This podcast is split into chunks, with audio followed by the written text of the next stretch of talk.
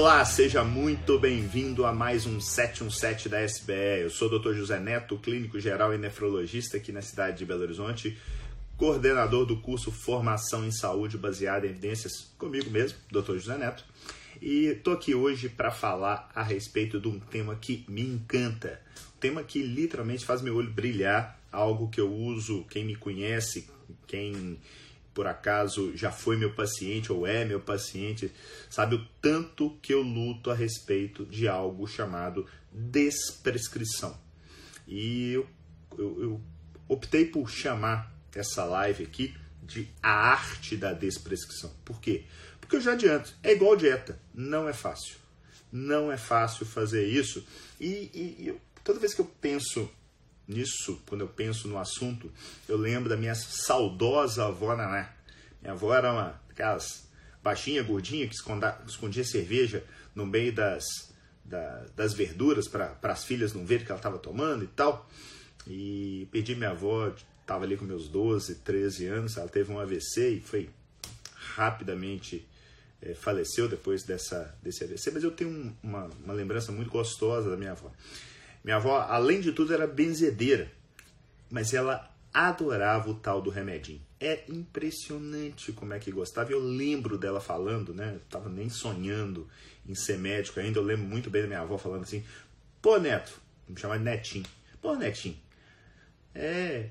Eu lembro, fui num, num doutor lá, não me passou nada, não passou remédio nenhum. E cada dia tinha uma coisinha, né? Era uma, uma dor nas pernas, uma queimação, uma dor de cabeça. Mas essa coisa do, do, do, do remédio como uma, uma, um veículo de, de intenção, de resolutibilidade, de, de vontade de ajudar, é algo que meio que está imbricado na nossa população. Eu lembro isso da minha avó e vejo isso com uma relativa frequência no dia a dia, né? É, e eu acho que de uma certa maneira isso está muito vinculado à perda da relação médico-paciente, né? Essa diminuição do tempo das consultas, não que isso, e você sabe muito bem, quem me acompanha muito tempo, eu acho que isso não é desculpa para uma má consulta, é possível no meu modo de ver de fazer uma consulta de 15, 20 minutos muito boa, mas muito boa, é, mas eu acho que, de uma certa maneira, isso desconecta realmente a uma, uma perda completa de empatia nas relações humanas, e isso está espelhado ali dentro dos consultórios, tanto médicos, fisioterápicos, uh, das, do, do, do, da turma da nutrição. Então, essa perda dessa relação dentro do consultório acaba eh, caminhando um pouco para esse lado da medicação. Além do lobby, né? Um puta de um lobby econômico da indústria farmacêutica, da indústria de suplementos, da indústria de fitoterápicos, né? Cada um puxando a coisa para o seu lado e sempre colocando de uma maneira onde o potencial benefício é infinitamente superior ao dolo e muitas vezes eles sequer levantam a possibilidade de dolo, né? Quando se fala que um remédio é natural, ele é fitoterápico, é um suplemento, é uma vitamina, ninguém nem cogita por vezes a possibilidade de dolo. E quando eu falo dolo, eu estou falando dos mais variáveis, desde o dolo no bolso ao dolo realmente de, de algum tipo de alteração. Por exemplo, uma lesão renal, que é uma coisa que eu vejo com uma relativa frequência, até por, por ser minha especialidade. Agora, é engraçado que apesar de, de pessoas como minha avó gostarem do remedinho, paradoxalmente as pessoas têm se incomodado em tomar remédio. É um negócio interessante, eu percebo isso na prática clínica. Então, um trabalho foi publicado no JAMA em 2018 que diz que mais de 90% dos pacientes estariam dispostos a parar uma medicação caso o médico deles dissesse que isso era possível. Olha que coisa interessante. Mais de 90% estariam dispostos a parar uma medicação baseado que, olha o poder do, do profissional de saúde, no caso aqui do médico, de falar, só basta ele falar, olha, pode parar, pode parar porque o potencial benefício é, é menor do que o potencial dolo. Mas é fácil falar, não. É muito fácil pro, pro, pro médico chegar e falar assim, não, continua tomando. É tirar o dele da reta, né? É não ter que gastar saliva explicando por que, que você tirou um remédio. Eu tive, tem um paciente, esse paciente não é idoso, ele me procurou, na verdade já, ele já é meu paciente há algum tempo, mas ele tinha dado uma sumida e ele voltou há mais ou menos uns 15, 20 dias comigo. Uh, e, e, ele tem uma, uma doença é, especulada, né? eu não cheguei a ver a biópsia, uma doença de Berger, uma nefropatia da IgA, um tipo de nefrite, um nefrite bastante comum, uma evolução amplamente variável. E ele, quando eu o conheci, ele tinha uma leve disfunção renal. Ele sumiu, quando ele chegou para mim, há, sei lá, um, dois anos atrás, ele usava corticoide, e usando corticoide, ah, teoricamente, esse é um dos tratamentos clássicos farmacológicos possíveis nessa nefrite. Só que corticoide não é, boa parte de você sabe, não é mil maravilhas, tem seus problemas, tudo mais. Então eu o convenci que naquele momento não valia a pena. Ele já usava ali durante anos, mas muito tempo mesmo. Não lembro exatamente, 5, 10 anos que ele usava, pelo menos, corticoide. Não dá, vamos tirar isso nem que depois a gente tenha que voltar. Tirei, ele acabou dando uma sumida e voltou agora é, com uma creatina um pouco mais alta do que o basal dele. A creatina basal dele era alguma coisa tipo 1,4, subiu para 1,8. E na verdade eu pedi novos exames, essa creatina, essa subida me preocupou um pouquinho, eu não sei se é uma coisa nova, se é já uma coisa antiga. E aí ele me perguntou, pô Neto, vê se eu não estou errado. Será que essa piora não foi por causa da retirada do corticoide, não foi por causa da retirada da prednisona? Eu falei, olha, você pode estar tá certo. A, a, a, retirada pode ter causado, pode estar tá fazendo falta para você nessa situação. O problema é que manter ad eterno também não é uma boa opção. Você pode pagar um preço muito alto por isso. Então, vale a pena, às vezes, a gente tirar alguma coisa, ver o que, que vai acontecer, nem que seja para voltar. É, e saber se vai voltar ou não depende dessa avaliação clínico-laboratorial mais uma necessidade de biópsia. Estou mostrando para vocês que, que isso é algo que eu faço bastante no meu dia a dia, a despeito da idade, tá? Porque vocês vão ver, a gente vai começar a falar agora um pouco da tal da polifarmácia, isso é cada vez mais falado entre idosos. Mas eu, particularmente, é, olho isso para qualquer paciente meu. Eu não acho que a gente tem que olhar isso só para idosos. Apesar dessa população ser uma população mais frágil, não é por isso que a gente não tem que olhar com, esses, com esse olhar para todo mundo que está tá sob os nossos cuidados. O psiquiatra francês, o, Philippe Pinel, do, do século XVIII, eu algum tempo eu, eu vi essa frase, achei ela sensacional, cheguei a, a gravar, principalmente não, a frase em si é muito legal, mas principalmente saber que ela saiu de um psiquiatra no século XVIII.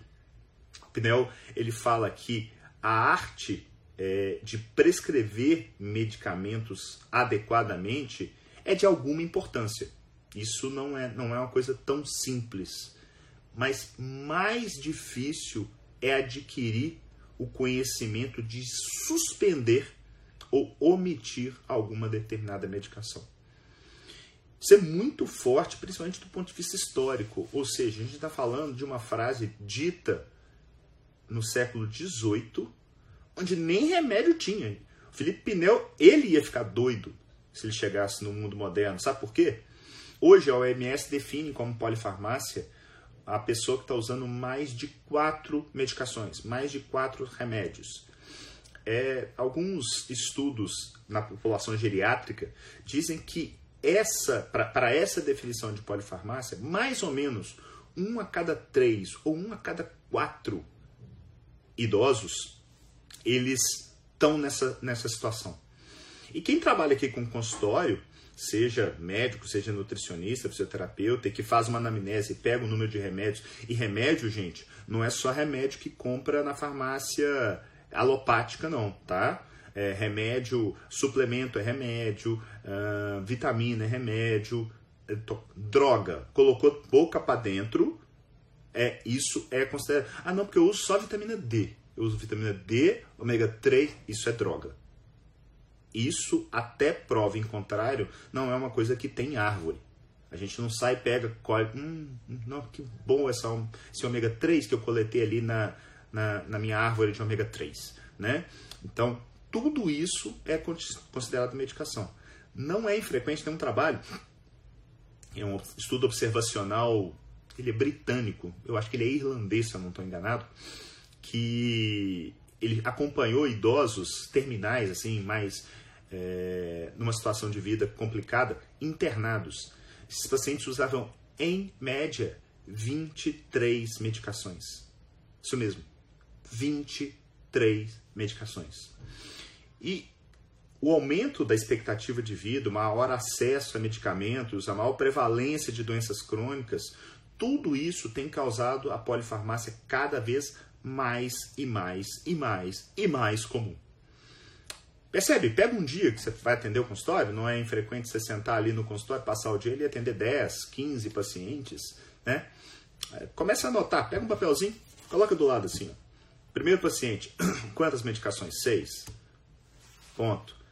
Teve um dia que eu fiquei, fiquei assim, aí mais de 50% tinham polifarmácia.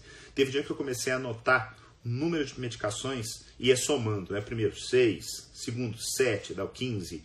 No final tinha mais de uma centena de medicamentos. Então, a gente está realmente é, medicalizando demais a, a, a medicina, as ciências da saúde, né? Porque não é infrequente, eu não quero entrar aqui no mérito, não, não tem nada a ver de corporativismo, né?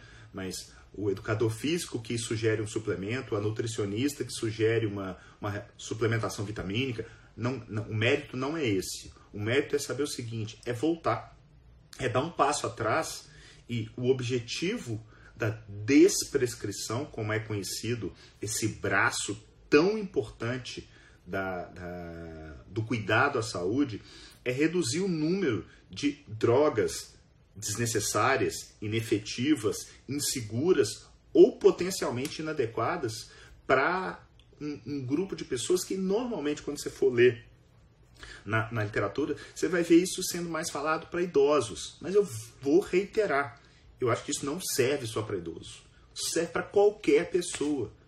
E como é que, que, que isso precisa, como é que isso vai acontecer? Primeiro, a gente precisa falar sobre isso.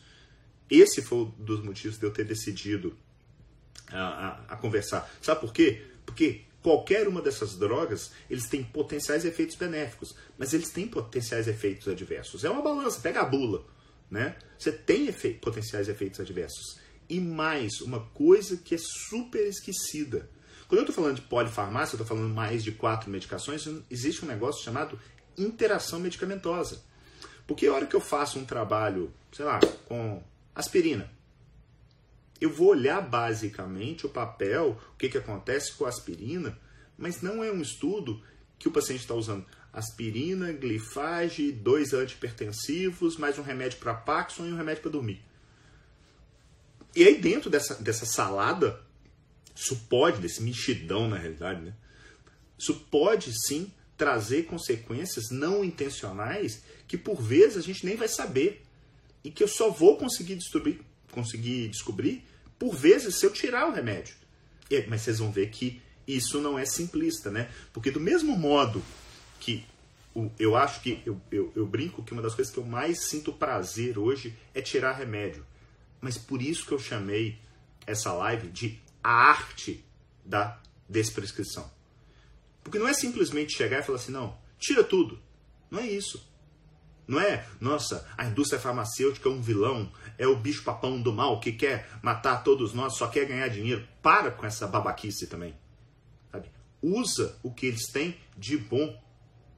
Usa basicamente o remédio para realmente ter um potencial benefício quem aqui não acha ótimo tomar uma Novalgina, um Tilenol quando está com dor de cabeça? Sabe? É óbvio, óbvio que o remédio. Eu, eu sou muito mais viver no século XXI do que igual o Felipe Pinel, que já pensava nisso lá no século XVIII, mas usava, sei lá, é, como é que chama aquela parada? Sanguessuga. Né? Era o remédio que tinha. Né? Não, não tinha. A gente está falando de, de um volume de medicações que apareceram virtualmente nos últimos 70, 80 anos. Sabe? Boa parte do que a gente usa hoje não existia antes da década de 50, década de 40. A coisa aconteceu muito depois dali, ok? Então, é, a, o desprescrever é, na realidade, essa arte de reduzir a medicação. E eu falo que isso é um esforço coletivo, tá? Um esforço coletivo que envolve todos os profissionais que estão ali cuidando daquele paciente, né? Porque eu vejo muitas vezes acontecer aquela briguinha de egos, né? Ah, não, porque o, o nefrologista quer tirar o remédio e tal, mas o cardiologista não quer deixar. E aí fica aquela puxa para um lado, puxa para outro. Pega a porra do telefone, liga pro colega e fala assim, cara, beleza, você quer dar esse remédio? Porque qual que é o, qual que é o benefício que você está vendo? Tal. Para de querer virar o, o senhor da verdade, né? Pensa assim, ó, eu estou aqui para ajudar o, o seu Zé. É, é, é, isso que é importante de, da gente estar tá sempre colocando nessa balança e envolvendo a família e o paciente nessa decisão. E isso é sim fundamental. É, tem um, um, um, alguns trabalhos, eu lembro, por exemplo, de, de um do JAMA e um do Archives of Internal Medicine. Esse, esse do Archives of Internal Medicine, ele, se eu não estou enganado, é de 2004 um trabalho bem legal que eu vi quando eu estava lendo há algum tempo atrás aí a respeito da, da dessa questão de polifarmácia e tal. E, ele, e esse número ficou muito, foi muito marcante para mim. 20%, se eu não estou enganado, era até 21%, mas 20% das medicações prescritas estão erradas. Cara, um de cada cinco tá errado. Porque uma coisa é você prescrever e dar errado, né? Ah, eu prescrevi uma estatina para prevenção secundária de um paciente que infartou e ele, por acaso, fez uma falência hepática. Ele teve uma dor muscular. Cara, isso faz parte do jogo. É, é o famoso. Hum, não sabe brincar, não desce pro play. Mas é 20% estão erradas na, na essência na caneta, no, o, o, saiu da prescrição errado. O que, que significa estar errado? Não ter lastro científico. É estar tá prescrito baseado no achismo.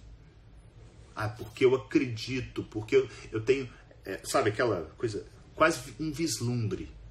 Não, não, porque eu sei que, que faz falta tal e tal remédio para o meu paciente, porque eu estou pensando em protegê-lo, então a gente vai prevenir.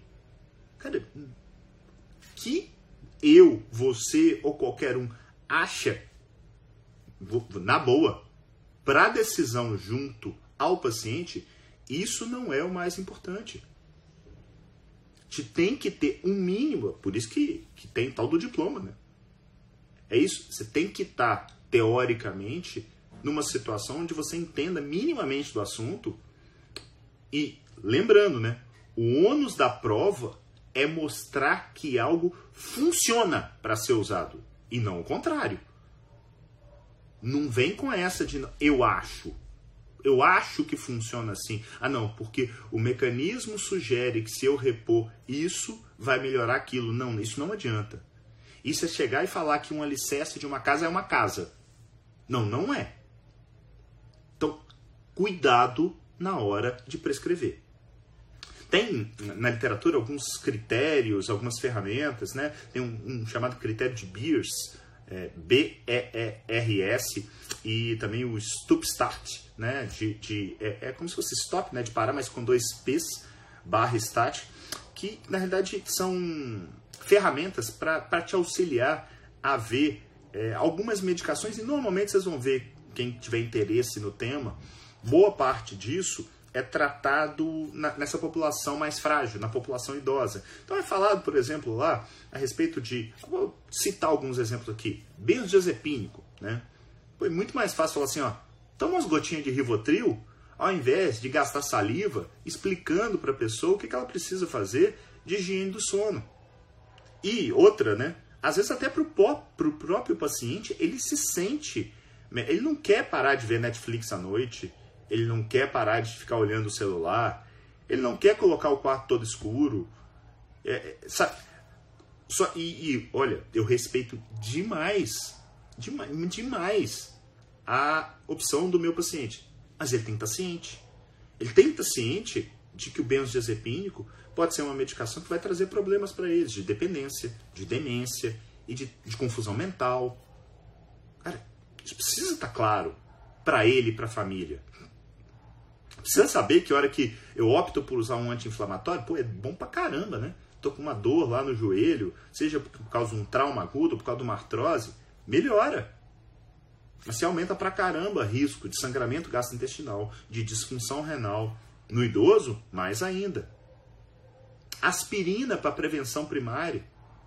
Cara, aspirina para prevenção primária é algo que está mais do que validado na literatura, que não vale a pena.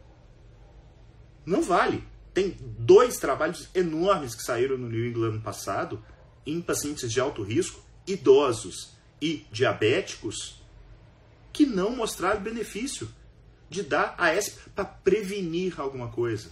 Ah, não, doutor, mas meu cardiologista diz que é para prevenir um infarto.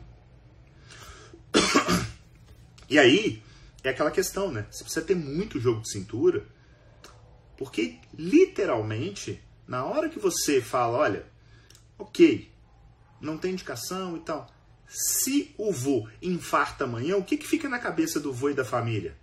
Ah, não, foi o doutor Neto que tirou o AS. Se ele tivesse usando o AS, ele não teria tido isso. Porque ninguém vai medir o sangramento que ele não teve.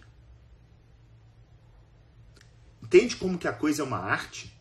Entende como que é, é, é, não é não é simples? Eu estou vendo aqui meu amigo e Jedi da SBE, Dr. Rogério Miranda, que eu fiz uma, um ótimo em evidência com ele. O Rogério é cardiologista e olha aqui, ó, não sou eu, tá? É o Rogério que está falando. AS e estatina são as medicações que eu mais desprescrevo. Não é o Neto que está falando. É o Rogério Miranda que é cardiologista, né? Porque às vezes as pessoas ficam assim, nossa, você nem é cardiologista. Até porque é o seguinte, amigo, eu sou clínico. E eu me considero apto para fazer clínica médica e clínico que não sabe cuidar de doença coronariana me ajuda aí, tá? tira o time de campo e arruma, pega o boné e vai embora. Não dá. Você não precisa ser cardiologista para cuidar. É igual precisar ser nefrologista para cuidar de infecção urinária. Me ajuda aí. Se você está tratando errado, na realidade, assim, você tem um problema. Se você se coloca e realmente tem a formação de clínico. Ah, então, gente, dei alguns exemplos aqui, tem inúmeros outros, né? É, bifosfonatos, né? Eu estou vendo aqui o Mota, também outro Jedi da SBE que eu fiz o, um, um, uma evidência também com ele. Esses em evidências estão todos lá no, no nosso canal do YouTube. É, o, o, os bifosfonados, né?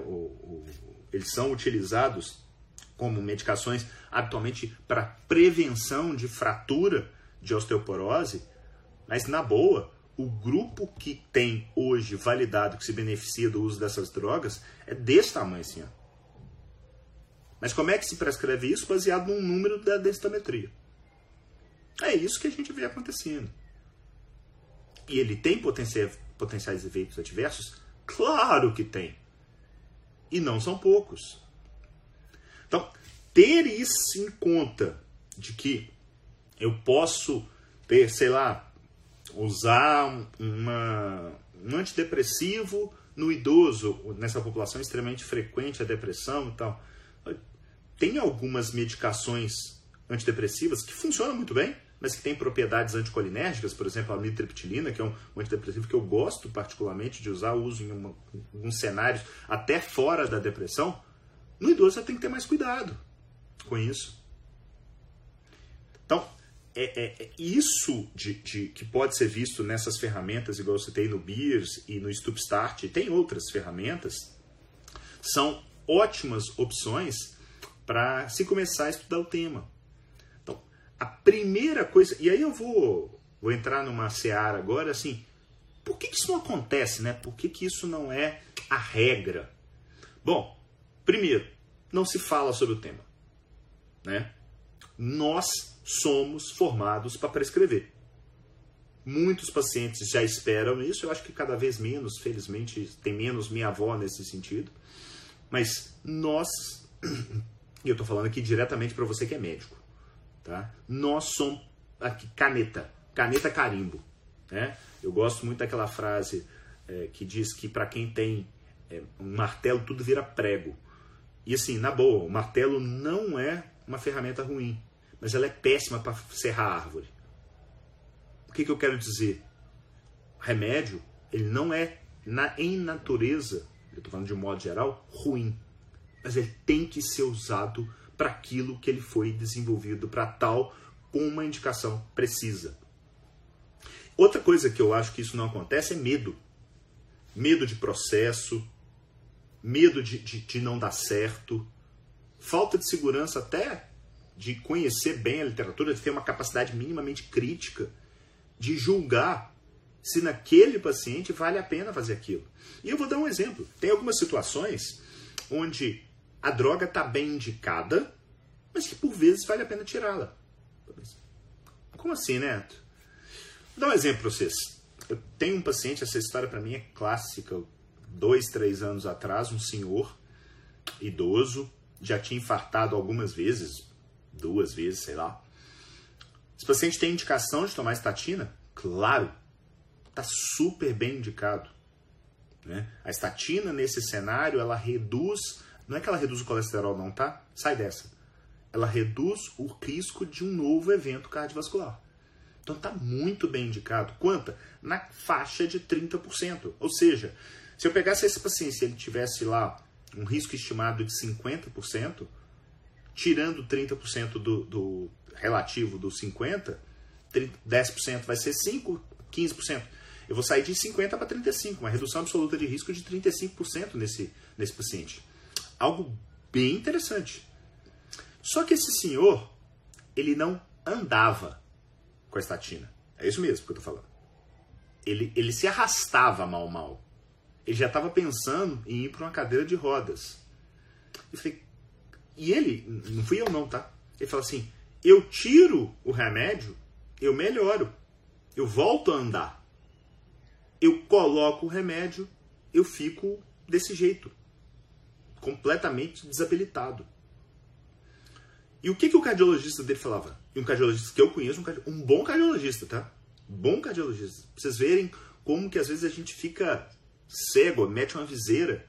Isso é todo mundo, tá? Isso acontece comigo também.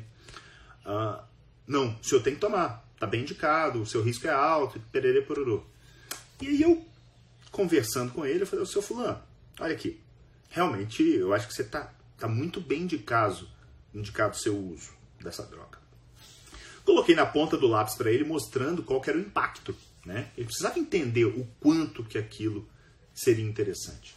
Mas esse senhor, ele tinha um monte de coisa para ser melhorada relacionadas principalmente a hábitos de vida, relacionada à alimentação, relacionada à saúde mental, relacionada a sono, relacionada a movimento. E eu falei, olha, olha que interessante. Se você conseguir, se eu não estou enganado, ele fumava. Falei, se você conseguir parar de fumar, olha, olha o benefício em termos numéricos, o que, que vai acontecer. E o benefício era algo similar em termos de, de redução de risco absoluto. Eu falei, olha, se a gente conseguir, e eu vou te ajudar nisso, parar de fumar, a gente para com a sua estatina, não que ela esteja mal indicada, mas o benefício vai ser muito parecido e você vai voltar a ter vida. Você vai voltar a poder fazer suas coisas. Significa que a estatina é ruim? Não! Significa que ela estava mal indicada? Não! Significa que para aquele paciente talvez não fosse a melhor opção. Por quê? Porque a dor dele estava acontecendo, enquanto o outro eu estou tratando lá no desfecho futuro. A outra coisa que eu, que eu vejo que isso não acontece está relacionada a essa, essa percepção de impacto das drogas. Né? A, a maioria das pessoas acha o seguinte: se eu dei um remédio, ele vai funcionar, é o NNT igual a 1. Né? Se eu dei Novalgina, vai acabar com dor de cabeça. Poxa, na maioria das vezes até dá uma melhorada, mas às vezes não funciona. Mas normalmente esses remédios que têm um, um efeito imediato têm um NNT baixo. Quando eu estou usando drogas, AS, estatina, uh, bifosfonado e, e, tantos outros, pensando suplementos, né, ômega 3, vitamina D, se eu estou pensando em desfecho futuro, o NNT tende a ser alto. O que, que quer dizer isso? Que maior parte dos pacientes usando aquela medicação não vão se beneficiar, mesmo se eles insistirem com o uso. Isso é algo que precisa entrar na cabeça do profissional da saúde de que ele precisa ter noção do quão débil, do quão frágil, do quão é, é pouco eficaz, quão pouco eficaz a maioria das terapias o é. Mas a gente continua querendo crer, e é crer mesmo, é coisa de fé, de que. Porque ficar mais lógica, né? Ah, não, eu já dei a aspirina pro papai. Ou seja, ele não vai infartar. Isso é de uma ilusão pueril, né? Pueril. Porque o leigo achar isso até vai lá. Mas o profissional de saúde que pensa desse jeito, meu amigo, mas meu amigo, você precisa estudar saúde baseada em evidência. Ah, não, eu não acredito nessas coisas. Então, beleza, camarada. Continua nessa. Ah, você está indo no caminho certo para cair no buraco e levar seu paciente junto. Isso que é o mais triste. É porque se for cair sozinho, ah, beleza. Mas tá levando uma galera junto, isso se chama responsabilidade. Eu não sei tudo, não. Quem me dera na verdade hoje eu, eu, eu, eu, consegui mudar meu mindset de ficar feliz com essa, essa certeza de que eu sou um eterno aprendiz, estilo Gonzaguinha, né? De, de filosoficamente falando, do ponto de vista socrático, o só sei que nada sei. Me dá alegria hoje acordar e saber que eu vou aprender alguma coisa nova e eu busco isso realmente, efetivamente, tá? Eu tento todo dia aprender alguma coisa nova nas mais variadas áreas precisa ser só na medicina, não, né? Seja, sei lá, uma coisa que eu goste, ler sobre vinhos, aprender um, um meia dúzia de novas palavras em inglês e tantas outras coisas que são interessantes. Então, buscar esse, essa questão de, de, de conhecimento, de agregar conhecimento é algo muito legal. É, mas, mas pelo menos mais dois motivos por que, que isso não acontece, né, da desprescrição. Então, falei do medo, né, medo de processo, medo de, de coisa judicial, de, de é, é, é, é preocupar-se com o seu e não com o dele. É, essa falsa impressão do impacto, não pensar ativamente nisso, ou seja, todo paciente que entra no meu consultório, quando eu estou pegando os remédios com ele, eu já estou pensando em tirar não é tirar por tirar, é fazer um inquérito para ver se ele realmente funciona. Né? E uma coisa que eu estou lembrando aqui é quando eu falei dessa questão do impacto, as pessoas têm muita dificuldade de, de entender a questão da incerteza. Né? Aquela frase que eu costumo repetir que medicina é a arte da incerteza e a ciência da probabilidade. Se a gente não entender que a gente está trabalhando numa seara que é probabilística, que eu posso fazer tudo certo e dar tudo errado, e posso fazer tudo errado e dar tudo certo, literalmente eu estou fadado a ser mais um. Mais um medíocre no meio da multidão, que está ali reclamando que não está ganhando bem, que não tem, que não, não é valorizado.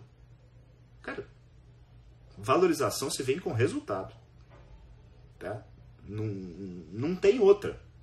E o resultado vem desde você ser foda tecnicamente, e isso é obrigação, a querer realmente, efetivamente ajudar. São, é, é a comungão, comunhão dessas, dessas duas coisas. É efetivamente querer ajudar e ser bom o suficiente para isso. É daí que sai. E eu vejo muita gente também caindo na tal da inércia terapêutica, né? Nessa coisa. A pessoa até tem essa noção de que, de que é importante e tal, mas ele acaba não agindo ele entra numa certa zona de conforto e para ele ele fala não, não, mal não faz e vai levando, né? É aquele faz controle de três em três meses, vai lá, passa a carteirinha, oh, tá bom, ele é até um cara legal e tal, mas ele efetivamente ele não está tentando melhorar o, o seu Zé. Porque às vezes para conseguir tirar uma medicação não é do dia para a noite. Às vezes são anos conversando conversando e falando e preparando o terreno. Então, isso tem que ficar muito claro.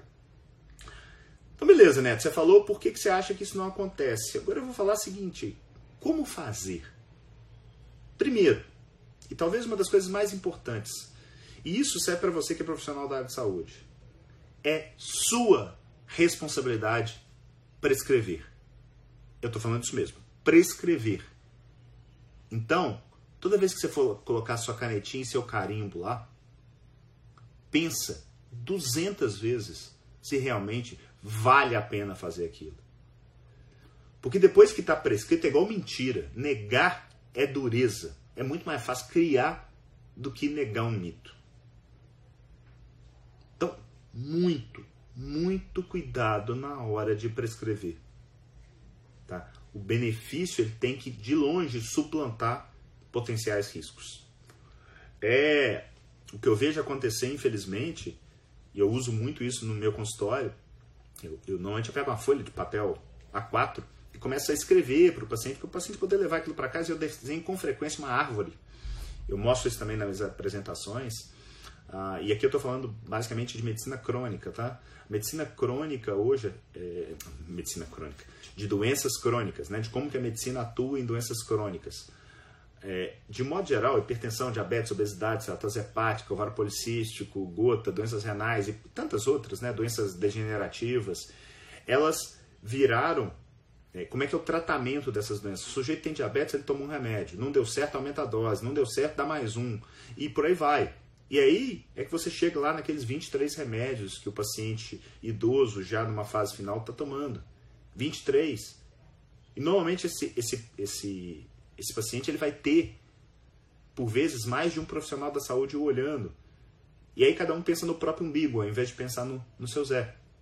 Então, entender que a gente precisa voltar os olhos para a raiz do problema e muitas das vezes a raiz do problema está em hábitos de vida.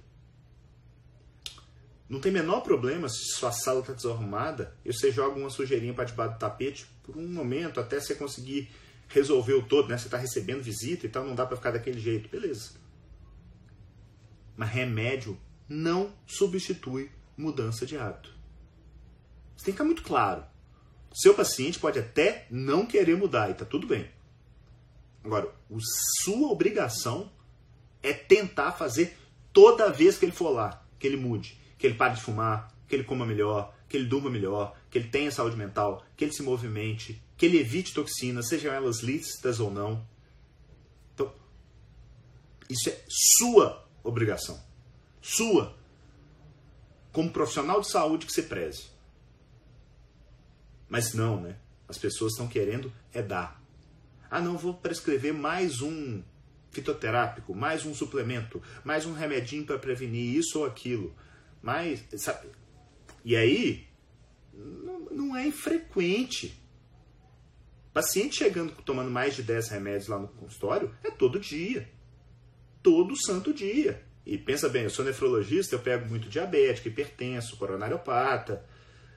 Aí, nessa brincadeira aí, dois, três para cada condição clínica dessa, vai, chega ali fácil dessa. Mas fácil. Todos estão errados? Óbvio que não. A gente precisa fazer, tá pensando nisso de forma pragmática. Então, você precisa reconhecer, dando uns passinhos, né, que estão, de uma certa maneira, é, é aquilo que eu faço no meu dia a dia. Reconhecer a possibilidade de que algo precisa ser avaliado, que pode ser necessário parar.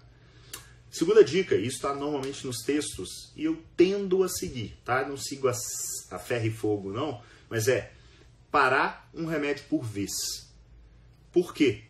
Porque eu vejo prós e contras daquela parada. É óbvio que tem algumas situações que dá pra gente parar mais de um, mas normalmente eu prefiro ir parando um a um, tá? Uh, terceira coisa, Cada remédio tem um jeito de parar. Eu consigo parar estatina de hoje para amanhã. Mas não dá para fazer isso com antidepressivo, não dá para fazer isso com corticoide, não dá para fazer isso com ansiolítico.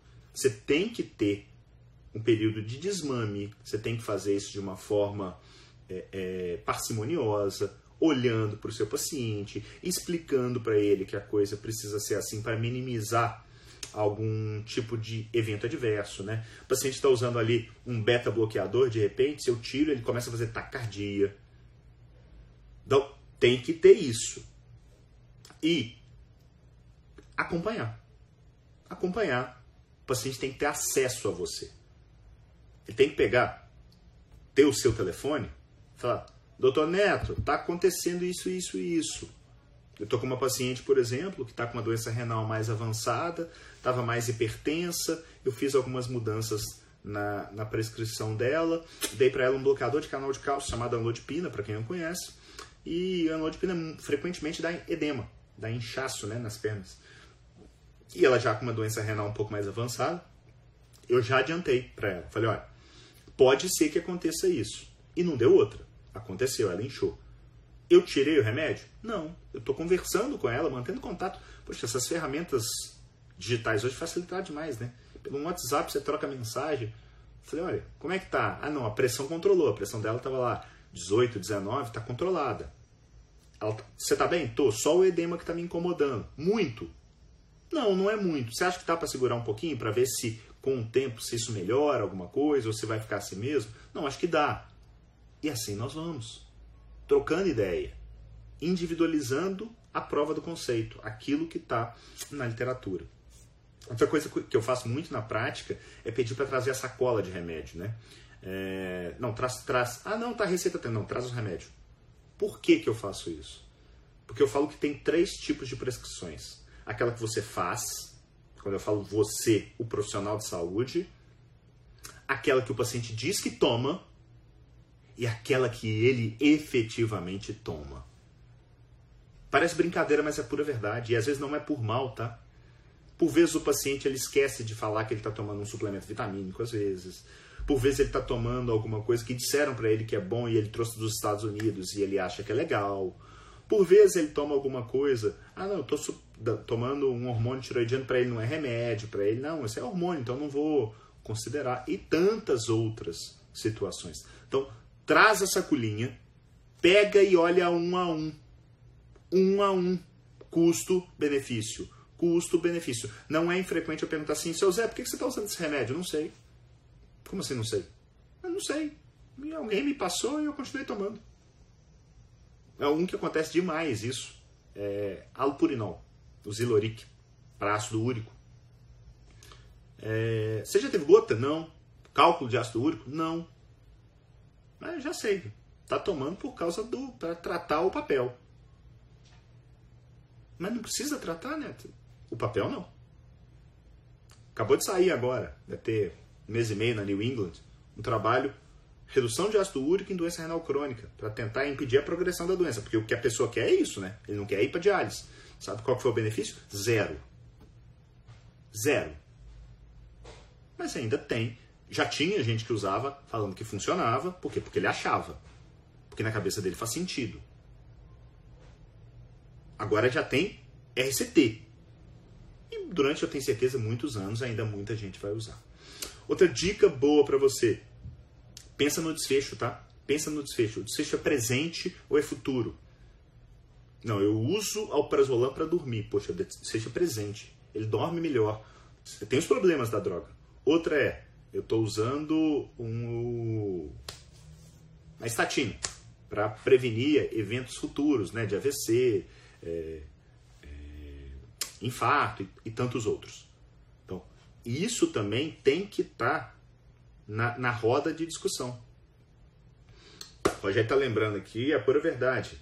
Outra Outra droga que tem um uso assim, bizarro são esses é, é, inibidores de bomba de prótons, né? do tipo omeprazol, pantoprazol, que são usados por tudo. Inclusive, Rogério, você me deu até uma, uma boa lembrança. Deixa eu pegar aqui para vocês. Tem um site sensacional sobre desprescrição.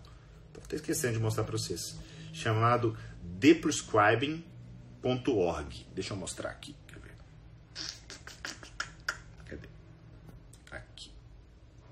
esse site aqui. theprescribing.org. Esse site é, é, é, um site feito por uma médica é, canadense e uma farmacêutica, muito legal essa combinação. E ele tem muita coisa bacana. Você vai mexendo nele aqui, ó, a hora que você entra nessa parte de healthcare providers e tal, você tem alguns. Eu até deixei um aberto aqui que eu estava mexendo nele. Olha, pra você ver, uns algorítmicos, e é, esse aqui é justamente sobre inibidor de bomba de próton. Então ele vai fazendo perguntas, ó. Por que, que o paciente está tomando? Não se sabe por quê? Reduz a dose ou para. Ah, não, tem indicação. Tal, o que, que você vai fazer? Quem que precisa manter? São aqueles que estão ali naquele quadradinho lá do canto. E assim a gente vai. E tem, assim como esse aqui para o inibidor de bomba de prótons, é, inúmeros outros. É muito bacana, muito bacana mesmo esse site. Recomendo fortemente o theprescribing.org. É, é, .org. é .org ou .com? Agora eu fiquei na dúvida. Acho que é .org. É .org. É, é muito bacana, um trabalho belíssimo que essas duas encabeçam, né? Essas, essas duas. É a Bárbara Farrell e a. Como é que chama? Bárbara é a, é a farmacêutica. Tem a Cara. É Cara Tanembo, acho que é isso. São, são essas duas profissionais. Ali, por exemplo, ela mostra que já existem redes de nacionais inglesa, canadense, britânica, de desprescrição. Então, e, e eu já escutei, eu estava numa, em uma mesa redonda uma vez, e aí alguém falou assim, não, mas tem algum trabalho que mostra benefício da desprescrição em termos de redução de mortalidade, por exemplo? Eu olhei para aquilo e falei, cara, o povo realmente tá louco eu tenho que pres... eu tenho que agora eu tenho que provar que o tirar remédio tem que ser melhor que manter remédio. Não é o contrário, não. Eu não tenho que provar que dar é melhor. Percebe como que é uma inversão de ônus da prova? E, e eu vou, vou, vou, ser muito sincero. Eu já fui o, o médico do prescrever para todo mundo, tá? Até seis anos atrás eu falo que a low carb entrou na minha vida para mudar meu modo de ver medicina né? Eu digo até mudar a minha forma de ver o mundo. Mas até seis anos atrás, eu literalmente prescrevia para todo mundo, mas à medida que eu fui mudando esse meu, meu, meu comportamento na minha prática clínica, tem duas coisas, duas coisas que eu vejo ah, no, no dia a dia do meu consultório que mudam a vida das pessoas. Mudam mesmo. É, é óbvio que determinadas medicações são sensacionais, né? Eu tenho um caso recente de um paciente que estava com uma dor neuropática e eu prescrevi gabapentina para esse paciente, ele parou de ter dor. Então, pô, muito bem indicado, olha que legal, uma medicação fazendo um efeito imediato, melhorando a qualidade de vida daquela pessoa. Mas as duas coisas que eu mais vejo acontecer são mudanças de hábitos, principalmente alimentares, e tirar remédio, mudar vida das pessoas. E aí eu vou ter que concordar com a literatura que isso é mais óbvio no idoso. Porque ele é mais frágil e está usando mais remédio. Então, o risco de caca para ele acaba sendo maior. E nessa situação, é impressionante o que eu já vi acontecer. Quem, eu não sei se tem alguma geriatra nos acompanhando aqui, mas os geriatras têm um papel muito bacana nesse, nessa disseminação desse conhecimento, dessa prescrição. E eu vejo, às vezes, idosos voltarem a fazer coisas do tipo conversar, comer sozinho, andar, tomar banho sozinho, porque eu tirei remédio. Cara, isso é bizarro. Isso é bizarro. Olha onde que nós chegamos. Você percebe qual que é a sua responsabilidade como profissional da área de saúde? Você percebe que aquele remedinho que você está dando pode estar fazendo mal para o seu paciente? Que a sua inércia terapêutica de mudar a sua conduta, de chegar e querer discutir e, e, e tirar uma medicação por vezes, que às vezes está até bem indicada, é importante. Que é importante você estreitar os seus laços de relação médico-paciente. Cara, guarda uma coisa. Você está ali por causa dele. Você está ali por causa daquele paciente. E guarda outra. Ninguém, ninguém sabe mais a respeito de efeito colateral de uma droga do que o próprio paciente. Ninguém. Respeita, escuta, ajuda. Tem um mínimo de humildade, conversa com os colegas, pega. Ia soltar outro palavrão aqui. Pega o telefone e liga Sirva. Porque aí é muito fácil, né? Ah, não, porque o Neto tem um consultório só particular, ele tem tempo e tem ganha muito bem para isso. Eu faço isso com meus pacientes do convênio também. Atendi durante anos pacientes transplantados do SUS. Fazia a mesma coisa. Sabe por que isso tem nome? Índole. E se você não quer atender convênio, amigo, não atende. A partir do momento que você se dispôs a fazer aquilo, faz direito. Faz com afinco. Faz com vontade. Porque pode ser isso que te leve para o patamar que eu estou hoje. Graças a Deus, um profissional de sucesso, realizado, que consegue efetivamente fazer a medicina do jeito que eu, que eu, que eu gosto de fazer sabendo que eu sempre tenho que melhorar, isso é fato. Né? Isso aqui não é uma, uma declaração de nossa senhora, pelo amor de Deus, acabou, sei tudo, não é nada disso não, tá? Então assim, a grande saída, no meu modo de ver, para aprender aquilo que às vezes por vezes parece o contrário do que a população quer, né? Que está buscando um remedinho, é continuar estudando, e genuinamente tem interesse de resolver o problema alheio. É, protocolos de desprescrição, eles racionalizam o uso de recursos da saúde, que são sim infinitos, a gente precisa conversar a respeito disso. Não dá para chegar e falar assim, não, tô nem aí, eu prescrevo e eles que paguem. Aí, então tá bom, vai chegar em você. Mas melhora a qualidade de vida dessas pessoas e, quiçá, a longevidade. Combinado? Hoje eu falo que, que o, o tema ele é longo, é um tema que eu gosto, eu falaria aqui mais uma hora a respeito do tema. É, então, infelizmente, eu não vou conseguir responder perguntas aqui. Eu vi muita gente comentando, não consegui acompanhar tudo que estava se passando. Quem tiver pergunta, quiser que eu, que eu responda, manda. Eu vou até fazer o seguinte: vou abrir aqui uma caixinha de, de perguntas, tá? Perguntas sobre polifarmácia, sobre desprescrição, vou colocar aqui e eu respondo a vocês que quiserem. É, se você é Jedi da SBE, daqui a pouquinho vai a, a, dica da força, né? Que é aquela, aquele resumo, aquela, aquele ponto prático que o Neto faz no dia a dia, que eu libero lá para o meu grupo de queridos alunos. Para você que ainda não é aluno, semana que vem, terceira semana da saúde baseada em evidência, basta você se inscrever. Quatro aulas online gratuitas, direito a certificado para profissionais de saúde e estudantes da área. Basta você clicar no link que está na bio do meu perfil, fazer sua inscrição, confirma lá no e-mail que é você mesmo e semana que vem vai ser um show de aulas. São quatro aulas, mais quatro lives. Tem uma aula surpresa que eu estou preparando para vocês, uma coisa nova para essa semana da SBE.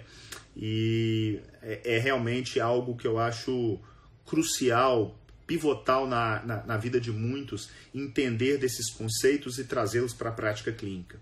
Então, é, desprescrição tem tudo a ver com saúde baseada em evidência, porque a saúde baseada em evidência, como eu gosto de dizer, ela é meio e não fim. Ela é um meio para você conseguir atingir os três três que eu acho que a SBE te traz. Te ajuda na tomada de decisão, te poupa tempo e te dá triunfo, sucesso para você e para o seu paciente. Combinado? Meus queridos, grande abraço, fiquem com Deus e, ah, para quem está interessado em ser Jedi da SBE, na semana seguinte, a semana da SBE, a gente abre vagas para a sétima turma do curso Formação em Saúde Baseada em Evidências comigo. Aí você vai poder tá lá junto com os Jedi da SBE, com os Padawan da SBE, para tá trocando informação. Esse grupo é sensacional e tá escutando, como muitos vão escutar agora, a dica da força. Grande abraço, fiquem com Deus, boa quinta-feira e até a próxima. Valeu, tchau, tchau.